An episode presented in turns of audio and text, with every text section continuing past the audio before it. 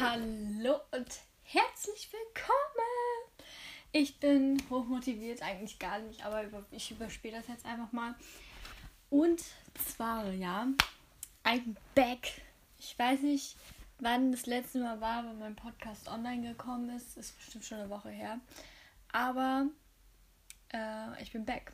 Und zwar mit dem zweiten Teil, das Grauhotel, die mit dem Feuer spielen so heißt das, von Karen Benedict. Und ähm, ja, ich werde gleich den Klappentext lesen und dann werden wir gleich anfangen. Yes. Also, ähm, ihr könnt mir gerne mal eure Meinung schreiben zum ersten Teil. Ähm, wen ihr scheiße findet, äh, wie das für euch so war, das Buch. Ähm, ich fand es war ganz gut. Es ähm, war spannend, also man hat es auf jeden Fall verschlungen. Ähm, genau, und was ich auch sagen wollte, ich habe mal geschaut, und zwar sind jetzt 16 Folgen online, wo ich das Buch nur gelesen habe. Ähm, das heißt, ich habe in 16 Folgen das Buch durchgelesen. Und ähm, mein Ziel ist es jetzt, das Buch, also den zweiten Teil von Das Grand Hotel, weniger als in 16 Folgen durchzulesen. Ähm, ja, ich bin gespannt, ob das Ganze funktioniert, so wie ich es mir vorstelle. Ähm, ja, ich morgen beginnt ja die Schule, ne? Und ich dachte mir so, ja, mache ich mal einfach jetzt einen Podcast ähm, zum Ferienabschluss, zum entspannten Abschluss. Ähm, genau, keine Ahnung, wo ihr das jetzt hier hört, vielleicht im Bus, in der Bahn, im, zu Hause, draußen im Garten, I don't know. Aber lasst es euch genießen. Meine Stimme ist jetzt schon im Arsch und haut ab, aber Anyways, ähm, ich mache mir nachher noch ein geiles Slushy-Eis. Da habe ich richtig, nee, kein Eis, aber Slushy. Und ähm, ja, da habe ich richtig, richtig Bock. Ein Slushy-Tee. Und genau, also erstmal Informationen zum Buch. Das Buch hat 511 Seiten, so wie das letzte auch. Es sei denn, hier steht wieder Danksagung. Ich aber nicht glaube.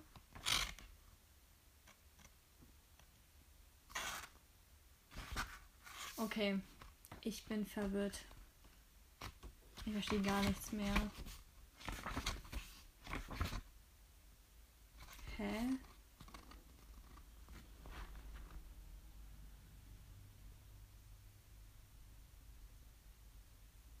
Hä? Ich weiß nicht, ob es irgendwann noch einen dritten Teil gibt, weil hinter, also das Buch hat by the way doch nur 488 Seiten, aber dann kommt halt die Danksagung. Es wird ein Band 3 geben, 2022 im Frühjahr. Oha. Äh? Ich war gerade so verwirrt, weil hinten steht Kapitel 1 und ich nur so, hä? Aber hier steht beim Prolog, lesen Sie, wie es weitergehen wird in Band 3, der im Frühjahr 2022 erscheinen wird. Oh, Leute, what? Das muss ich mir dann auch holen damit es vollständig ist. Vor, lesen Sie hier Band 4, wie es weitergeht. Wow, jetzt müssen wir noch ein halbes Jahr warten. Und ein Dreivierteljahr. Ich glaube ja, ein Dreivierteljahr müssen wir jetzt noch warten, bis der Band 3 rauskommt. Och du Scheiße, da habe ich ja wieder alles vergessen, was passiert ist. Naja. Anyways, also schön auch mal zu erfahren, dass es doch noch einen dritten Teil geben wird. Äh, Verwirrung ist verwirrt. Aber gut, ich glaube jetzt hier schon wieder vier Minuten lang. Ich würde sagen, wir lesen jetzt. Ich weiß gerade gar nicht, wo ich mein Lesezeichen hingetan habe.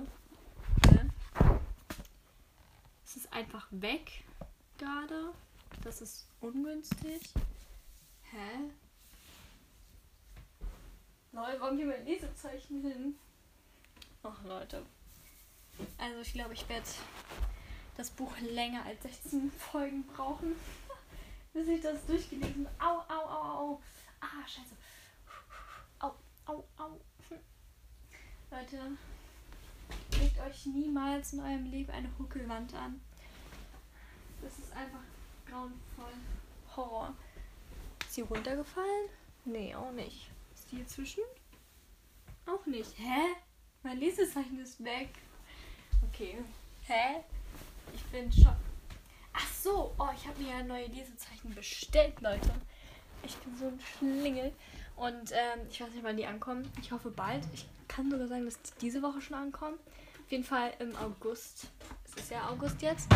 Und ähm, genau, also ich bin gespannt. Ich versuche natürlich wieder ähm, jeden Tag zu lesen. Ich habe mir jetzt einfach ein neues Lesezeichen geholt. Äh, keine Ahnung, wo das andere jetzt verschollen ist, aber anyways, egal. Okay. Fünf Minuten wieder rumgelabert. Hier hätte meine Familie kommt gleich wieder um die Ecke. Achso, ich wollte den Klappentext ja noch vorlesen. Okay. Äh, erstmal Das Grand Hotel, die mit dem Feuer spielen, von Karen Benedict. Ein glanzvolles Hotel auf Rügen, ein verruchtes Varieté in Berlin und eine Familie, die mit dem Feuer spielt. Bernadette von Bleso hat schon viel durchmachen müssen, aber das letzte Jahr hat ihr fast zu viel abverlangt. Hat ihr fast zu viel abverlangt.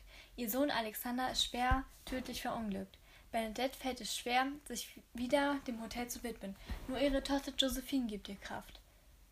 Oh, jetzt blute ich. Scheiße. Konstantin von Bleso, Bernadettes anderer Sohn und Direktor des Hotels Astor in Berlin, weiß hingegen, dass der Tod seines Bruders kein Unfall war. Der Anführer der Frankfurter Unterwelt wollte sich an ihm rächen. Konstantin schmiedet daher einen perfiden Racheplan und lässt sich auf ein gefährliches Spiel ein. Oh Leute, ich blute jetzt. Scheiße. Ich habe mich ja an der Wand geratscht jetzt. Jetzt blute ich. Ich könnte heulen. Okay, also.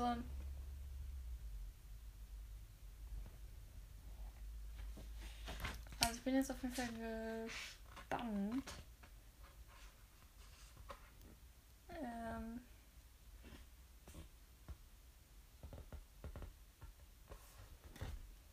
Okay, ich muss mir ganz kurz mal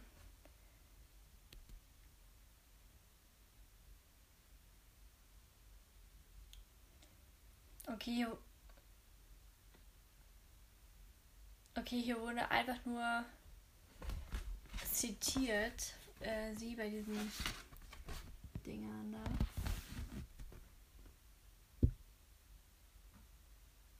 Aber was ich mich frage, ähm, im ersten Teil, da war ja schon bei diesem Klippendings das zweite Teil schon abgebildet.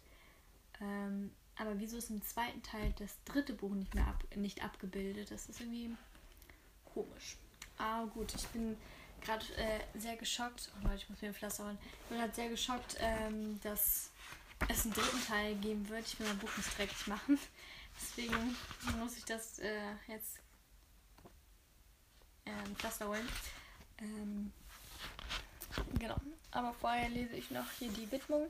Ich, ich widme diesen Roman meiner Großmutter, der Frau, deren Geschichte mich hierzu inspiriert hat.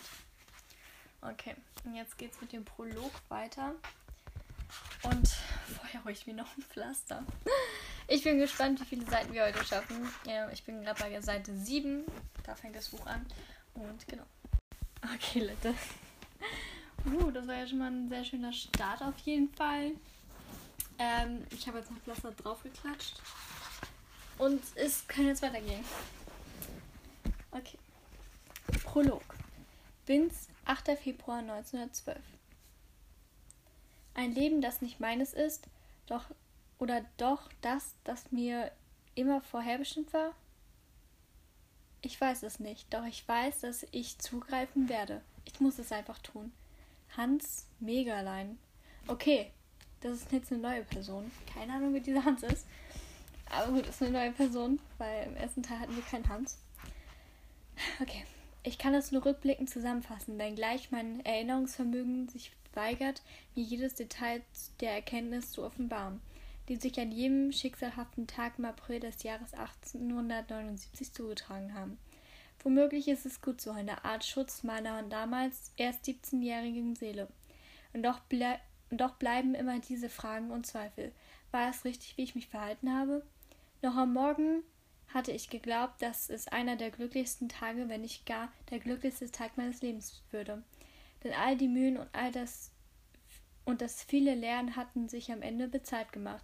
Ja, es war genauso gekommen, wie Leopold von Bliso es vorausgesagt hatte. Sohn eines Knechts oder Sohn eines Gutsherrn. Jeder konnte Bildung erlangen, wenn er nur wissbegierig und fleißig genug war. Und ich hatte es geschafft. Ich, Hans Megerlein, einfacher Sohn eines Knechts und einer Magd, die schon lange nicht mehr am Leben waren. Wie sehr hätte Mutter es geliebt, mich an diesem Tag so sehen zu können. Okay, ich weiß nicht, was gerade abgeht, aber okay. Ich weiß nicht, wer der Typ ist. Es ist auch in so einer anderen Schrift geschrieben, also in so. Boah, wie heißt es nochmal? So eine Schrägschrift da. Ja, genau. Ich trug einen Anzug, einen richtigen Anzug, der eigenes, der eigens für mich geschneidert worden war. Leopold von Felicitas von Bleso, keine Ahnung, wer das auch ist, aber von Bleso ist ja die Familie, die Reiche da, hatten ihn für mich anfertigen lassen und ich sollte ihm als Geschenk erhalten, wenn es mir gelänge, meine Prüfung zu bestehen und den er ersehnten Abschluss zu erhalten. Nun durfte ich ihn tragen zur feierlichen Übergabe der Urkunde. Ich konnte mein Glück, vor allem aber auch die Großzügigkeit der von Blesus kaum fassen. Menschen wie sie gab es wohl kein zweites Mal auf dieser Welt, und ihr Verhalten und ihre Art, mit Untergebenen umzugehen, wurde mir zum Wegweiser, der mich mein ganzes Leben lang begleiten sollte. Ich hatte die von Blesus nie anders kennengelernt, denn als gütige Menschen mit einem reinen Herzen, die dankbar für, waren für das, was der Herr Gott ihnen im Leben geschenkt hatte, ich wusste nicht viel über die Geschichte der Familie, nur dass bereits die Großeltern und wenn ich mich richtig erinnere, auch deren Eltern schon auf dem prächtigen Gutshof von dem weitläufigen Anwesen in der Nähe von Titero gelebt hatten. Titero, achso. Titero. ah, wie habe ich das gerade ausgesprochen? Keine Ahnung, Titero.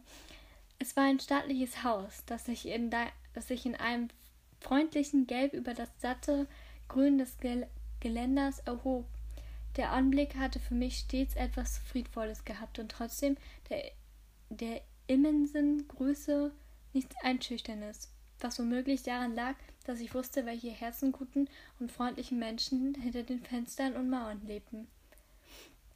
Auch meine Eltern, die als Magd und als Knecht im Dienste der von Blesus standen, hatten stets nur gut über die Herrschaften zu sprechen gewusst. Und als es erst meine Mutter und kurze Zeit später auch mein Vater dahin, traf, dahin raffte, hatten die von Blesus nicht lange überlegt, was mit mir, einmal, einem damals erst achtjährigen Jungen, geschehen sollte. Ganz selbstverständlich sorgten sie dafür, dass ich aus dem Gesindetrakt ins Haupthaus wechselte, gleichwohl sie hierzu keinerlei Verpflichtung gehabt hätten. Hätte es die von Blesus nicht geben, gegeben, wäre ich in einem der vielen Armenhäuser gelandet, die zu jener Zeit wie Pilze aus dem Boden schossen und über die die schlimmsten Geschichten erzählt wurden. Kaum vorstellbar, was die Kinder dort zu erdulden hatten. Ich weiß nicht, ob die von Blesus irgendein wie auch immer geartetes Potenzial in mir sahen. Der Nutzen, den ich ihnen in Zukunft bringen würde, war, wenn überhaupt, mehr als überschaubar. Nein, es lag wohl einfach in ihrer Natur zu helfen, ohne die Hoffnung, hierfür selbst etwas zu erhalten. Und so nahmen sie mich auf, und ich lebte bei ihnen, Seite an Seite mit Karl, ihrem einzigen Sohn und tatsächlich fühlt es sich so an, als wäre er mein richtiger Bruder. Ah, das ist vor. Ah, uh. Karl ist ja der Ehemann von Bernadette, der ja gestorben ist. Und ähm, das spielt er jetzt aus Karls Kindheit. Das heißt, der Typ. Der kannte Karl, als er Kind war. Ah. Jetzt ergibt das Sinn. Mein Finger brennt so unnormal krass, ne? Oh. Du Scheiße, holt euch keine Huckelwand an. Don't do it. Okay, ähm. Bis auf wenige Monate waren wir im gleichen Alter. Und Felicitas von Bleso hatte mehr als einmal gesagt, dass sie und ihr Ehemann nun zwei Söhne hätten. Der eine blond und der andere dunkelhaarig. Oh, oh, oh, oh. Karl und ich machten einfach alles zusammen. Wir waren unzertrennlich.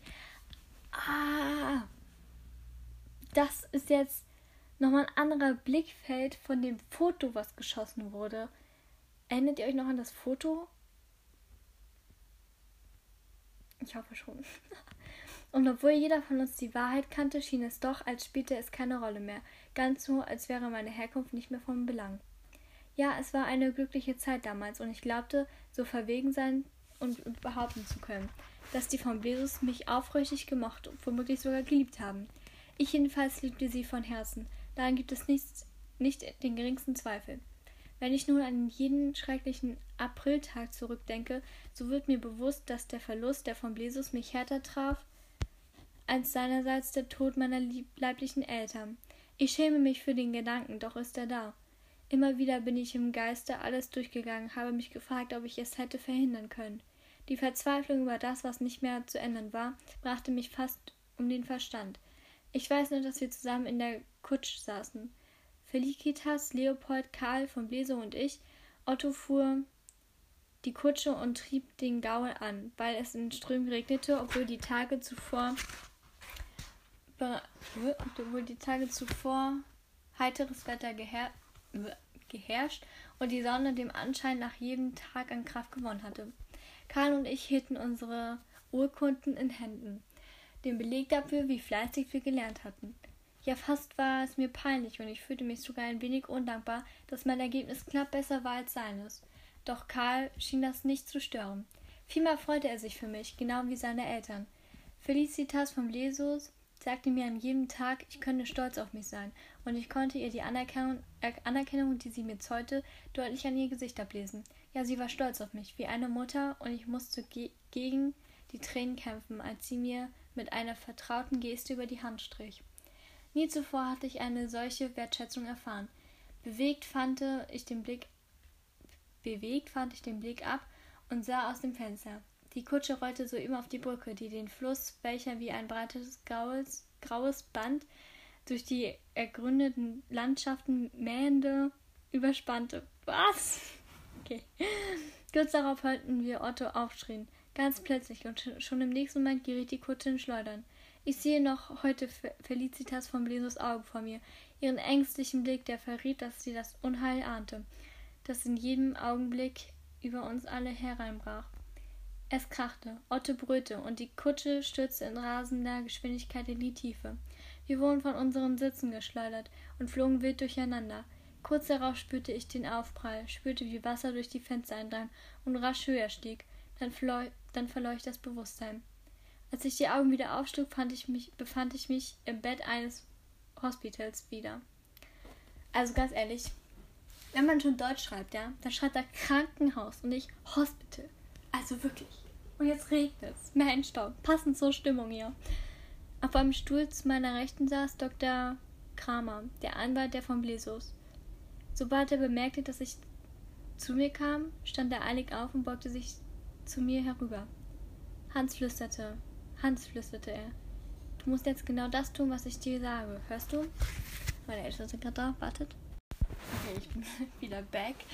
Ähm, ja, sorry für diese Unannehmlichkeiten. Ich habe gerade einen Nagellack drauf gemacht.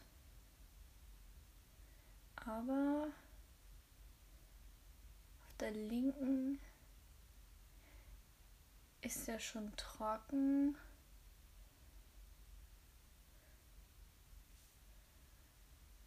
Und auf der rechten auch. Okay, wir können gerne weiterlesen. okay.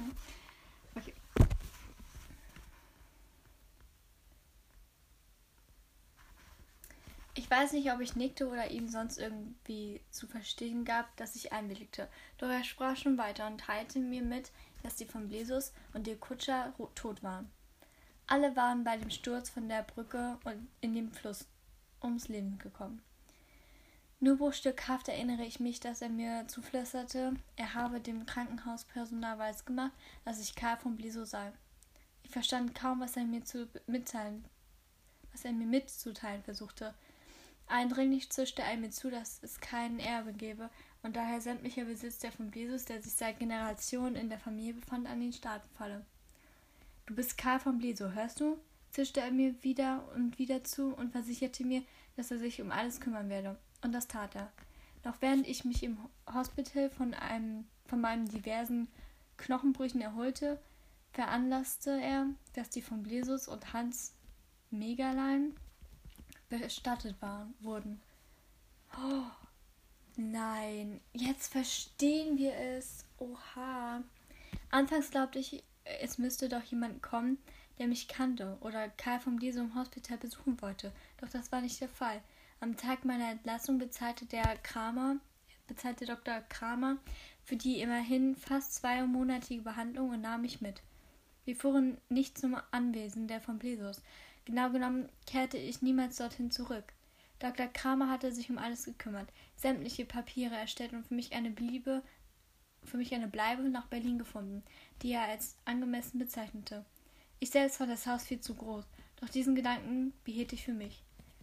Als er mir die Abrechnung für, sein, für seine Dienste vorlegte, die ich auszugleichen hatte, wurde mir klar, dass Dr. Kramer einen guten Gewinn aus all dem zog. Doch hätte ich ihn deswegen verurteilen sollen? Bis zu unserem letzten Treffen beharrte er darauf, in Leopold von von Bleso von Blesos Sinn gehandelt zu haben, dem es gar nicht gefallen hätte, wenn sein gesamtes Vermögen an den Staat gefallen wäre. Zudem ließ er nicht unerwähnt, dass ich ohne die Großmutter meiner Gönner keine echte Zukunft von mir gehabt hätte. Im Grunde meines Herzens wusste ich, dass er mir, dass er mit beiden Behauptungen recht hatte. Doch milderte das nicht mein schlechtes Gewissen. Dennoch, so muss ich zu meiner eigenen Schande gestehen, hagte ich, hegte ich niemals ernsthaft den Gedanken, die Angelegenheit aufzuklären. Nein, ich war von jedem Tag an Kerl, äh, Kerl, Karl von Bleso mit allen notwendigen Papieren, um dies zu belegen, um ein Vermögen, das mir einen mehr als guten Start in die Zukunft bereiten würde. Ja, ich ließ es geschehen. Und vielleicht, hätte all, vielleicht hätten alle, die gestorben waren und, hier, und sich hierzu ein Urteil hätten erlauben können, es wirklich so gewollt. Doch fragen konnte ich es nie nicht. Und so musste ich einfach mit dem Geheimnis leben. Ob ich wohl im Jenseits die Gelegenheit dazu bekäme, be bekomme? Was, wenn sie mich deswegen verfluchen oder beschimpften? Was, wenn sie mir ihre Enttäuschung ins Gesicht spießen, speien? Junge, ich kann nicht mehr. Oder gibt es gar kein Jenseits, sondern einfach nur ein großes Nichts und all die Seelen, die Mutter Erde Jahr für Jahr verlassen, zerfallen und werden von dem Wind der Zeit fortgetragen? Ich spüre, wie ich mich sträube, mich zu erheben und zur Tat zu streiten, zu streiten, Alter. Doch das ist alles doch das ist allemal besser, als Tag für Tag einen immer jämmerlichen werdenden Anblick zu bieten, bis der qualvolle Tod eintritt. Nein, ich möchte nicht, dass Sie mich so in Erinnerung behalten. Gleich schon werde ich dort unten liegen, dort von dem Hotel, das ich zusammen mit meiner geliebten Frau Bernadette aufgebaut habe. Bernadette, wundervoll. Bernadette, wundervolle, schöne, kluge Bernadette, Mutter meiner Kinder und Liebe meines Lebens. Du wirst es verstehen, das weiß ich. Denn du bist anders als alle die anderen Menschen, die sich von ihm, von ihren Gefühlen leiten lassen und danach ihre Entscheidung treffen. Ich zweifle keinen einzigen Augenblick, dass du all das, mein, all das meistern wirst, was das Leben an Herausforderungen für dich bereithält. Einzig bedauere ich, dass ich nicht mehr dabei sein kann, um es mit dir zu erleben. Schon wieder spüre ich, dass ich mich in meinen Gedanken verliere. Ja, ich schiebe den Moment hinaus, weigere mich loszulassen. Doch es muss sein, jetzt und nicht erst später. Andernfalls könnte mein Fortbleiben aufhören und meine Pläne womöglich durchkreuzen. Schweren Herzens stehe ich auf, taste mich auf dem Dach weiter vor. vor schon fast, fast schon habe ich die Kante erreicht. Ich binde mir das Seil um den Bauch, das mich sichern soll. Das andere Ende habe ich an dem stabilen Haken neben dem Fenster angebracht. Niemand darf annehmen, dass ich leichtsinnig in die Tiefe gestürzt bin. Nein, es muss so aussehen, als wäre das Seil gerissen, während ich die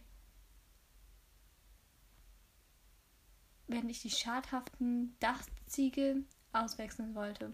Niemand darf zu einem anderen Schluss kommen. Meine Finger gleiten über die Seile, über die Stelle am Seil, die ich vorsichtig mit dem Messer bereit bearbeitet habe. Ein kräftiger Ruck und es wird reißen.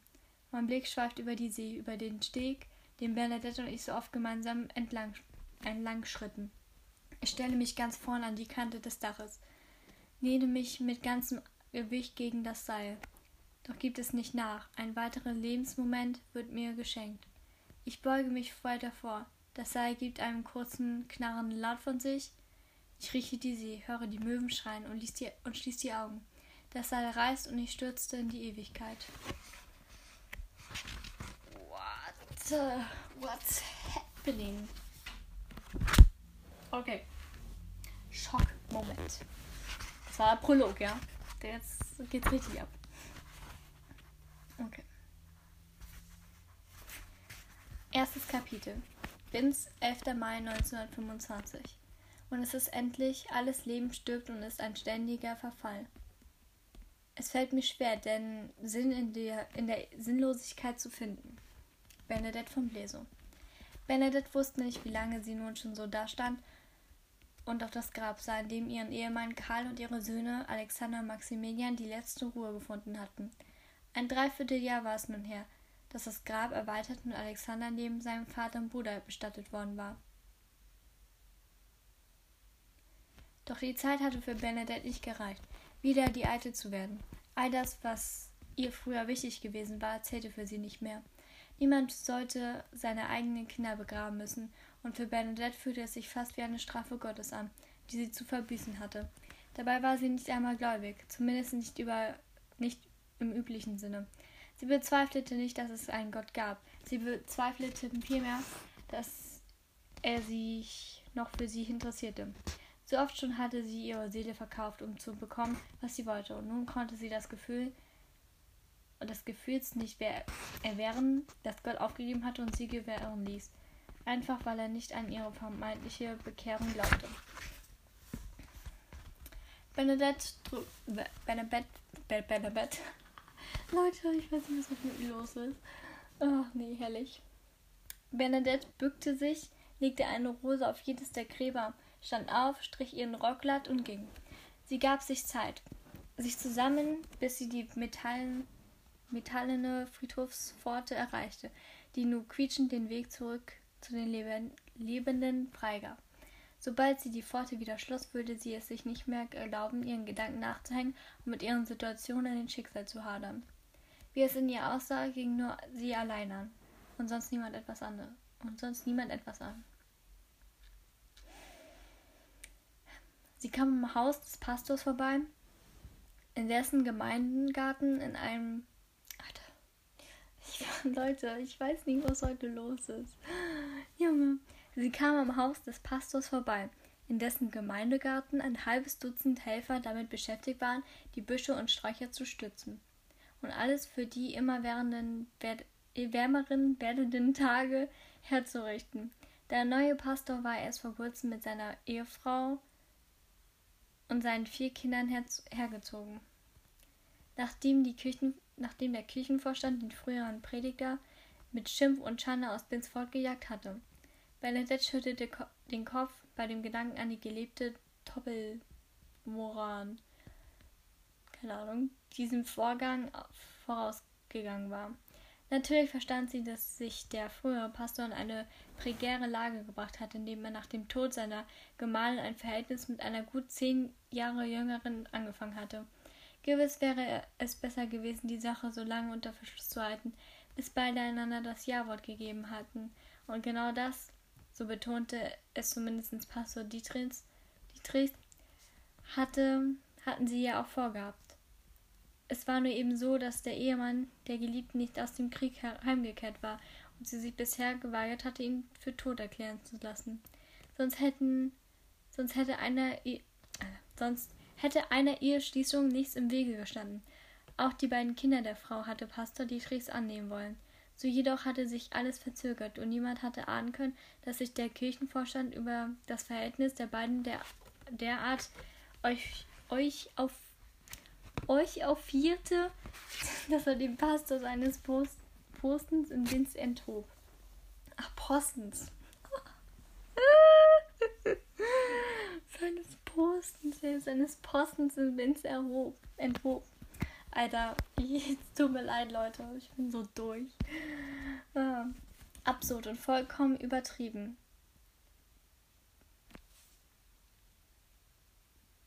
Gewartet.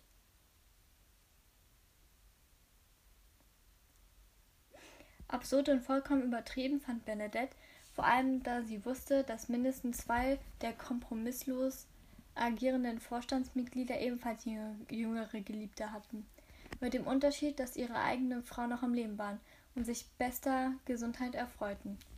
In Bernadettes Augen war die Entlastung von Pastor Dietrichs ein großer Verlust für die Gemeinde, hatte sie doch dessen pragmatische und menschennahe Art sehr geschätzt. Er war nicht nur ein verknöcherter Geistlicher, sondern vor allem ein Mann, der sein Leben lebte und stets mit klug mit kluger Sicht auf die Belange der Menschen in seiner Gemeinde einging. So überbrachte er beispielsweise bei runden Geburtstagen nicht nur die besten Wünsche der Kirche und forderte zum Gebet auf, sondern lockerte danach auch den obersten Knopf am Hemdenkragen unter dem Taler und trank mit seinen Schäfchen Schäfchen das eine oder andere Bier. Durch eben diese umgängliche Art gab er den Menschen so viel mehr Halt im Glauben als ein Pastor, der mit erhobenem Zeigefinger vor der Kanzel predigte und mit göttlichen Strafe drohte. Dennoch hatte sich Bernadette nicht für Pastor Dietrichs eingesetzt, als der Kirchenvorstand die Entscheidung fällte, ihm die Stelle wegzunehmen. Mittlerweile lag die Sache ein Vierteljahr zurück. Alexander war zu diesem Zeitpunkt gerade einmal ein halbes Jahr tot gewesen. Ich hatte einfach die Kraft, mir hatte, ihr hatte einfach die Kraft gefehlt, einen Kampf zu führen, der letztendlich nicht ihrer war. Noch dazu in einer Zeit, in der es ihr morgens oft schwer fiel, auch nur das Bett zu verlassen. Erst als Pastor Dietrich zu ihr ins Hotel gekommen war, um sich von ihr nach all den Jahren, die sie zusammen hier in, in Binz gelebt hatten, zu verabschieden, bereute sie nichts untergenommen, nichts, um, nichts unternommen zu haben. Sie wusste, dass ihre Stimme in der Gemeinde Gewicht hatte und sie wusste auch, dass sie so manches Vorstandsmitglied zum Umdenken hätte zwingen können. Hätte sie damit gedroht, Dinge preiszugeben, die nicht für die Ohren der Öffentlichkeit bestimmt waren. Doch sie hatte es nicht getan. Sie hatte geschwiegen, genau wie die anderen. Auf dem Weg zurück zum Grand Hotel grüßte sie die Menschen. München? Oh, ich weiß nicht, ey Leute, heute oh, vorbei mit mir. Auf dem Weg zurück. Alter, okay. Stopp! Halt, stopp jetzt hier. Ich muss mich kurz wiederfinden. Alles gut, mir geht's gut, keine Sorge. Junge. Okay. Einmal umdrehen.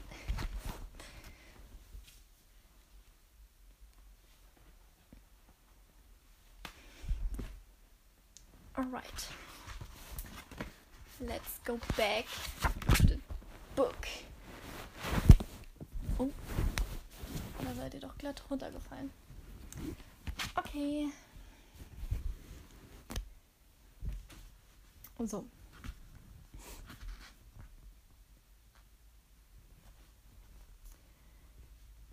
Sie hatte geschwiegen, genau wie die anderen. Auf dem Weg zurück zum Grand Hotel grüßte sie die Menschen, denen sie begegnete, ganz gleich, ob sie diese zu kennen glaubte oder nicht. Denn auch wenn sie meinte, viele der Gesichter nie zuvor gesehen zu haben, ahnte sie doch, dass wohl jeder wusste, wer sie war. Und sie wollte nicht, dass man ihr ansah, in welcher Stimmung sie sich befand und welche trübe Gedanken ihr auf der Seele lagen. Nein, es ging niemandem etwas an. Und wichtiger als alles andere war es, Haltung zu bewahren und für, jedes ein und für jeden ein Lächeln zu haben. Ganz gleich, wer ihr begegnete. Alter Leute, ich heule gleich. Meine Schwester kam mir einfach rein, hat nur Tag gesagt und ist wieder gegangen. Dafür habe ich jetzt die Aufnahme unterbrochen. Oh, Junge, Junge, was ist das heute für ein Tag? Okay.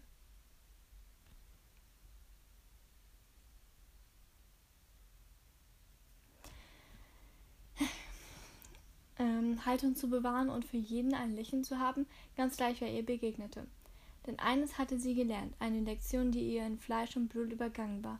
Ohne Disziplin konnte man nicht überleben. In ihrer Welt gab es keine unbedachten Momente, keine Äußerungen, die ihr einfach über die Lippen kamen und die sie womöglich später bereute. Sie war die Dis Disziplin in Person. Ein Mensch, der sich wieder weder gegen ließ,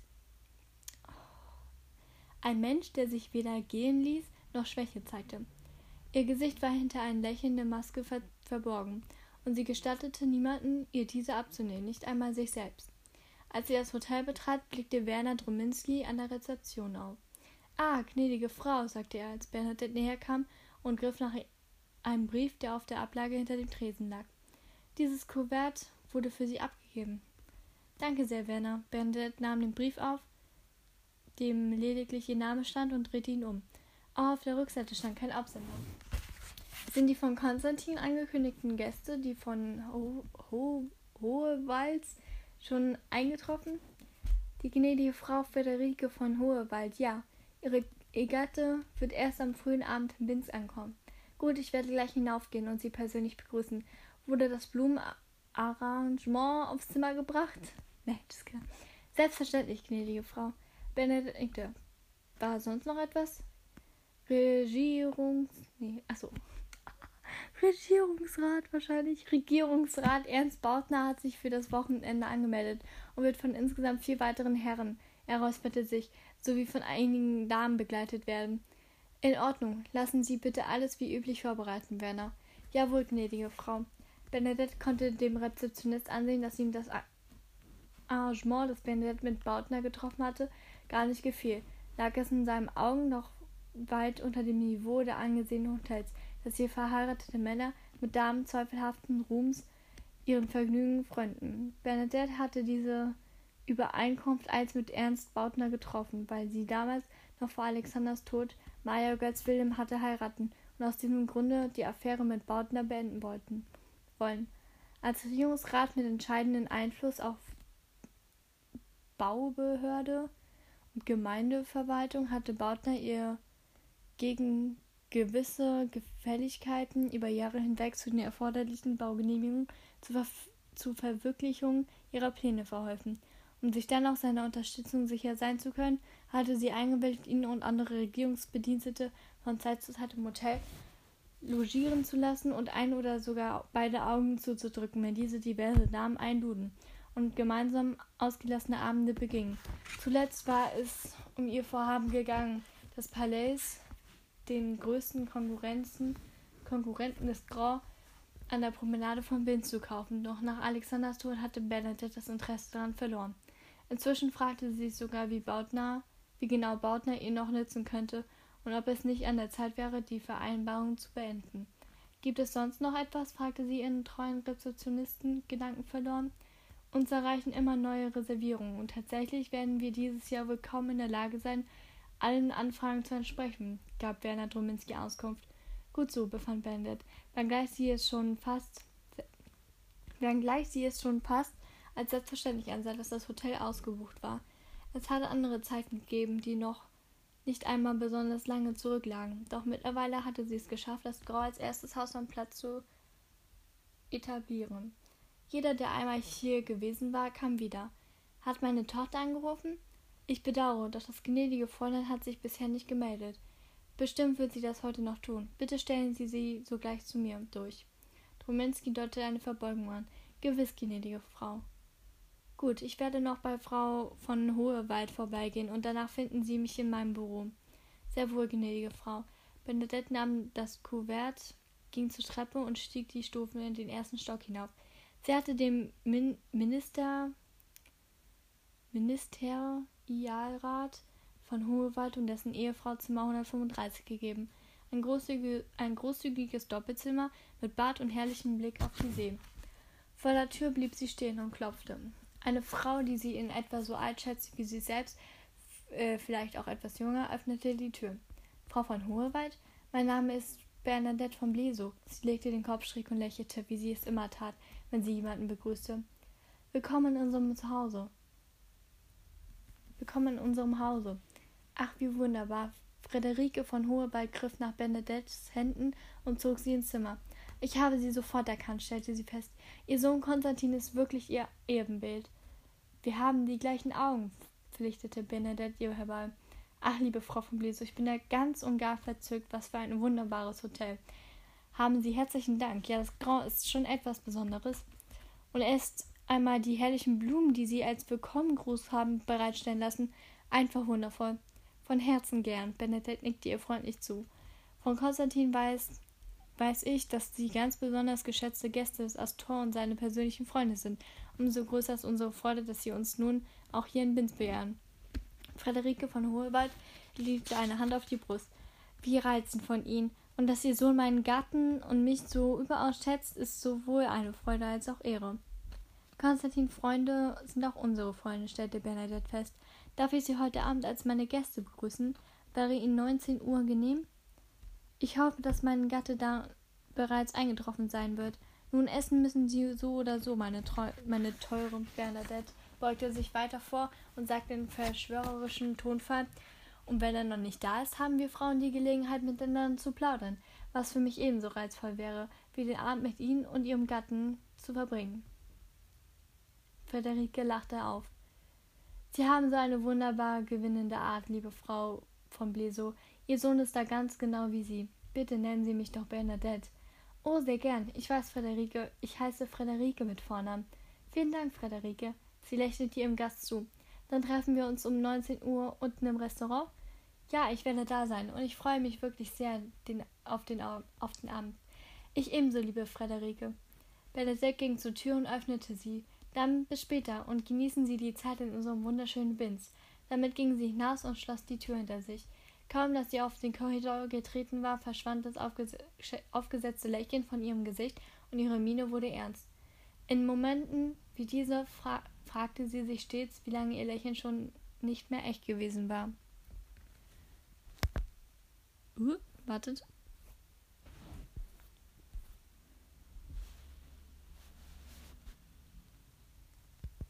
Achso, okay. Ähm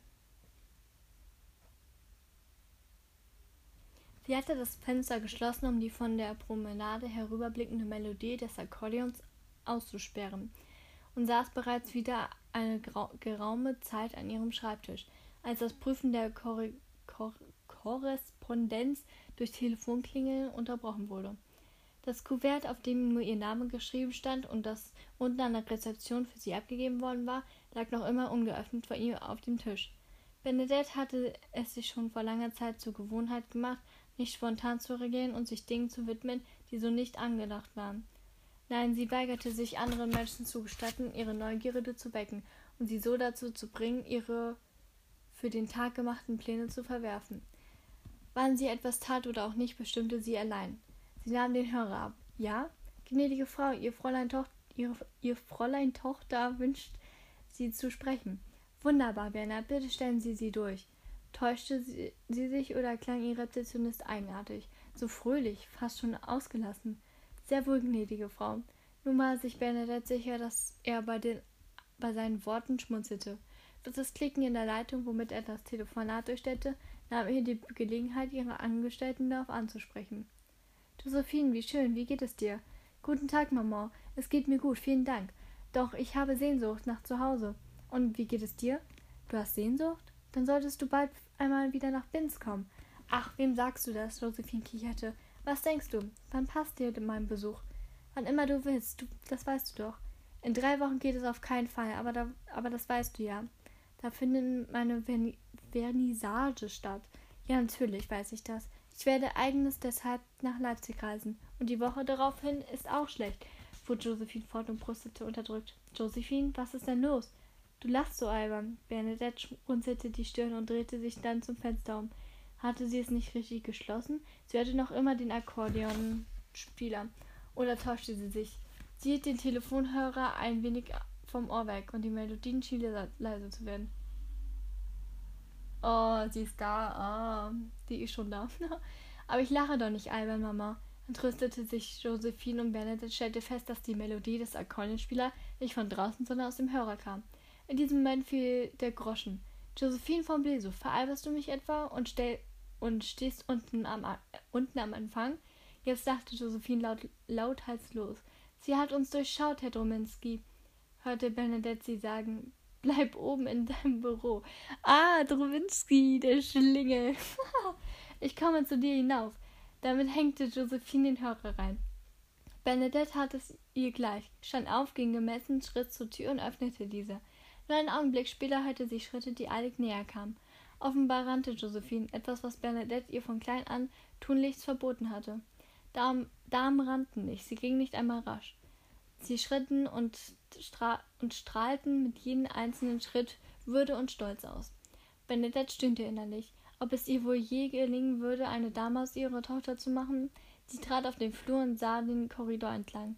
Gerade in diesem Moment erreichte Josephine die letzte Stufe und rannte nun mit ausgebreiteten Armen auf ihre Mutter zu. Maman, rief sie laut. Am liebsten hätte sie die Tochter zurechtgewiesen, doch ihre Freude, ihr kleines Mädchen nach so vielen Wochen wiederzusehen, überwog. Glücklich schloss sie, die, glücklich schloss sie sie in die Arme. Josie, mein Schatz. Bernadette schluckte schwer, um die aufsteigenden Tränen zurückzudrängen. Als Josephine schluchzend stammelte, ich bin so glücklich, wieder hier zu sein. Sie schob Josephine ein wenig von sich und betrachtete sie. Du siehst gut aus, Liebes. Das Kostüm steht dir fantastisch. Ach ja, es gefällt dir? Das hätte ich gehofft, das hatte ich gehofft. Josephine strahlte. Und du bist so wunderbar und makellos wie immer, Mama. Mama. Benedict lächelte. Komm erst einmal herein. Sie legte den Arm um Josephines Schulter und führte sie in ihr Büro. Komm, setzen wir uns. Sie deutete zur Sitzecke mit den Sofas hinüber, in der sie nur selten Platz nahm. Wenn sie sonst niemanden in ihrem Büro empfing, dann ließ sie ihn auf den Stühlen vor ihrem Schreibtisch Platz nehmen. Möchtest du etwas trinken? Ein Bier aus der Flasche, gab Josephine prompt zur Antwort, als sie einen fragenden Blick ihrer Mutter einbrachte. Sie lachte auf. Ich wollte nur dein Gesicht sehen, brustete sie los. Ich hätte gerne ein Wasser, allenfalls einen Wein oder ein Glas Champagner. Bernadette schmunzelte. Dann sagte sie in liebevollen, mahnenden Ton, würdest du bitte aufhören, mich zu veralbern? Bernadette nahm zwei Gläser von der Anrichte und stellte sie auf den Tisch. Dann holte sie dem sie mit Wasser gefüllten Kristallkaraffe, schenkte ein und setzte sich Josephine auf eines der Sofas. Die Frauen fassen sich an den Händen. Ich freue mich so, dass du gekommen bist, begann Bernadette das Gespräch. Es ist herrlich, wieder hier zu sein, gab Josephine glücklich zurück. Aber warum hast du denn nichts gesagt, dass du kommst? Ich hätte etwas vorbereiten können. Bernadette strich über Josephines Händen. Sie zog die Stirn in Falten. Oder ist etwas geschehen? Musst du mir etwas sagen? Aber nein. Warum denkst du immer gleich, es wäre etwas Schlimmes passiert, wenn ich noch nach Hause komme? So, Josephine schüttelte lächelnd den Kopf. Ach, verzeih, das war dumm von mir. Aber nun erzähl, forderte Bernadette die Tochter lächelnd auf. Wie ist es dir in der letzten Zeit gegangen? Ich sehe, wenn du dieses Lächeln aufsetzt, stellt, stellte Josephine fest. Was meinst du? Na, diesen, dieses verbindliche, das du für unsere Gäste und deine Geschäftspartner benutzt. Bei mir kannst du dir das sparen. Bernadette wusste nicht, wie sie reagieren sollte. Josephine hatte vollkommen recht. Doch sie wollte, doch das wollte sie keinesfalls eingestehen. Mein Lächeln ist nicht falsch, Liebes. Ich bin nur etwas abgespannt. Das ist alles. Aber weshalb denn? Es ist viel zu tun im Moment. Es ist immer viel zu tun, Mama. Bernadette gefiel nicht, in welche Richtung sich das Gespräch entwickelte. Ihre Tochter lenkte den Kopf schräg, eine Geste, die sie zweifelsohne von ihrer Mutter übernommen hatte. Ob gewollt oder nicht, hätte Bernadette nicht sagen können, nur dass Josie sie schon immer bewunderte und von klein auf in ihre Fußstapfen hatten, hatte treten wollen. Doch seit dem Tod ihres Bruders Alexander hatte sich etwas verändert. Offenbar spürte Josephine, dass die Kraft, die ihre Mutter stets ausgestrahlt hatte, nicht mehr dieselbe war. Wie geht es dir wirklich, Mama? wollte sie nun wissen. Es ist alles in Ordnung. Benedette bemühte sich um ein Lächeln. Das Hotel ist so gut wie immer ausgebucht und wir sehen einem vortrefflichen Sommer entgegen. Ich frage dich nicht, wie es um das Hotel steht, sondern wie es dir geht, stellte, Jose äh, stellte jo jo Alter, Josephine klar. Ich kann wirklich nicht klagen, beteuerte Benedette. Und nun erzähl mir endlich, weshalb du so überrascht nach Binz gekommen bist. Wie lange wirst du bleiben? Ich bin deinetwegen hier, begann Josephine, und so wie ich dich jetzt erlebe, denke ich, dass meine Entscheidung richtig war. Wie soll ich das verstehen? Du kannst die anderen täuschen, Mama, mich jedoch nicht. Früher einmal, ja, doch heute gelingt dir das nicht mehr. Ich weiß, du traust es mir nicht zu, aber ich bin erwachsen geworden und sehe endlich einmal nicht mehr nur auf mich. Und das soll ich bitte wie verstehen? Es geht ihr nicht gut, stellte Josephine fest, und ihre Stimme ließ keinerlei Zweifel aufkommen, dass sie meinte, was sie sagte, und genau aus diesem Grund und genau aus diesem Grund bin ich gekommen. Bernadette sah die Tochter an und wartete ab, was wohl als nächstes kommen würde. Ich möchte mit dir über die Zukunft sprechen, Mama. Über deine oder meine? Über unsere, um genau zu sein. Ich weiß, wie sehr dir Alexanders Tod zugesetzt hat. Mir ebenfalls, fügte sie eilig hinzu. Doch ich glaube, für eine Mutter ist so etwas weitaus schwerer zu ertragen als für eine Schwester. Du hast Vater verloren, Maximilian und jetzt auch noch Alexander. Wer könnte es dir verübeln, dass du mit dem Schicksal haderst? Wie kommst du darauf, dass ich das tue? Josephine sah sie voller Mitgefühl an. Deine Augen, deine Stimme, deine ganze Art verrät dich. Du warst immer sehr stark. Sie befeuchtete mit der Zunge ihre Lippen. Du hattest Ziele und wusstest immer sehr genau, wie du bekommst, was du willst. Doch seit Alexander nicht mehr lebt, scheint es, als würdest du nur noch. Sie zögerte und zuckte die Schultern. Nun, ja, als würdest du nur noch das tun, was nötig ist, und alles andere wäre dir egal. Es ist mir nicht egal, widersprach Benedette, doch dann wurde sie nachdenklich. Sie schwieg eine Weile, bevor sie leise ein einräumte. Womöglich hast du recht, vielleicht ist mir wirklich vieles gleichgültig geworden. Vieles. Sie hob den Zeigefinger. Jedoch nicht alles. Du bist mir nicht egal. Josephine lächelte. Das weiß ich, Mama. Es ist schwer zu beschreiben, musst du wissen. Und ich rede nicht gern darüber. Allerdings fühle ich mich ständig müde und erschöpft. Sie senkte den Blick und schloss für einen kurzen Moment die Augen. Das ist Trauer, Mama. Dennoch ist es an der Zeit, dass du in dein Leben zurückfindest. Weshalb? Bernadette jo Josephine in die Augen. Du hast es selbst gesagt. Mein Mann ist tot, genau wie zwei meiner Söhne. Ich habe niemanden, an den ich das Hotel Grand Hotel übergeben könnte. Ja, ich gebe es zu, ich habe meinen Ehrgeiz verloren. Aber deshalb bin ich ja hier. Ach, Bernadette war die Überraschung anzusehen. Ich habe mir etwas überlegt, Mama. Josephine drückte die Hand ihrer Mutter ein wenig fester. Du hast alles für mich getan. Für mich und auch für meine Brüder. Es ist an der Zeit, etwas zurückgegeben, zurückzugeben. Nein, Josephine, das ist nicht nötig. Ich danke dir. Doch, das ist es. Und ich habe dir etwas vorzuschlagen. Bernadette sah die Tochter interessiert an. Ich werde nach Bin zurückkehren und dich im Hotel unterstützen. Du bist Malerin, Josephine. Genau deshalb würde ich mich auch gerne meines Ateliers anrichten, wenn du nichts dagegen hast. Selbstverständlich habe ich nichts dagegen, doch ich halte es für keinen guten Einfall, Josie. Du musst dein eigenes Leben leben, und das findet in Leipzig statt. Genau das habe ich vor, doch nicht in Leipzig. Ich habe eine wunderbare Zeit dort verbracht, und ich bin dankbar, dass Herr von Rubenstein mir geholfen hat, mich als Künstlerin zu etablieren. Doch ich kann mehr, mehr als das. Das sind wirklich ganz das sind wirklich ganz neue Töne. Ich weiß, ich habe sehr viel nachgedacht und ich bin zu dem Entschluss gekommen, dass ich von dir lernen möchte, ein Hotel zu leiten. Und deine Malerei? Die werde ich weiter betreiben. Josephine bemühte sich um ein Lächeln. Machen wir uns doch nichts vor, Mutter. Ich habe in Leipzig gemalt, ja, und tatsächlich scheinen einige Menschen genug in den Bädern zu sehen, um sie zu kaufen. Doch ich verbringe niemals einen gesamten Tag damit. Zu, zugegeben, manchmal langweile ich mich sogar ein wenig. Ich hätte nie gedacht, dass einmal aus deinem Munde so. Ich hätte nie gedacht, das einmal aus deinem Munde zu hören. Ich denke, ich bin endlich erwachsen geworden, Mutter. Das, was für eine. Das, was für ein aufregendes Künstlerdasein gehalten habe, ist mir inzwischen nicht mehr genug. Und irgendwann zwischen Binz, Berlin und Leipzig sind mir wohl die Ausreden ausgegangen. Ich bin sehr stolz auf dich, mein Liebes. Dann lass mich etwas dafür tun. Dieses Gefühl zu verdienen, Mama. Sie strich zärtlich die. Äh, Alter. Abbruch, Leute. Sie strich zärtlich über Bernadettes Hand. Konstantin lebt sein Leben in Berlin und wir beide wissen, zu was für einem Mensch er geworden ist. Von Alexander sind, nur, sind uns nur seine Zwillinge geblieben, wenngleich sie durch Margarets Erziehung gewiss keine einfachen Menschen werden. Josephine blickte ihre Mutter traurig an. Wir haben doch nur noch einander, Mama. Bitte stoß mich nicht zurück. Bernadettes Augen füllten sich mit Tränen, und das erste Mal nach langer Zeit gestattete sie sich, einmal nicht dagegen anzukämpfen. Okay, Leute, ich glaube, wir machen jetzt hier einen Cut, weil mein Lesekenntnis, meine Lese, ja, ist einfach broken, ja. Es ist einfach komplett broken. Es tut mir leid. Aber ich weiß auch nicht, was heute mit mir los ist. Aber ich habe endlich das Buch angefangen. Ich bin glücklich und ähm, ich bin glücklich, wieder in der Story drin zu sein. Wir sind auf Seite. Auf Seite 31 bei Kapitel 2. Und ähm, genau, das nächste Kapitel geht um Konstantin von Bleso. Also switchen wir nach Berlin. Und ähm, genau. Habe ich euch eigentlich den Buchrücken vorgelesen? Ich glaube schon, oder?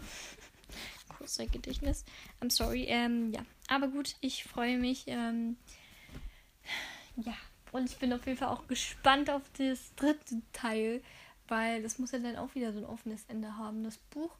Ähm, aber ja, wir werden sehen, wie das so weiterläuft. Und ähm, ihr könnt euch ja schon mal Gedanken machen, welches Buch ich jetzt nächstes lesen soll. Ich ähm, werde euch mein Bücherregal schicken und dann könnt ihr schreiben, was ich als nächstes lesen soll. Ich bin sehr gespannt, für was ihr euch entscheidet. Und genau, wir hören uns demnächst mal wieder. Tschüss.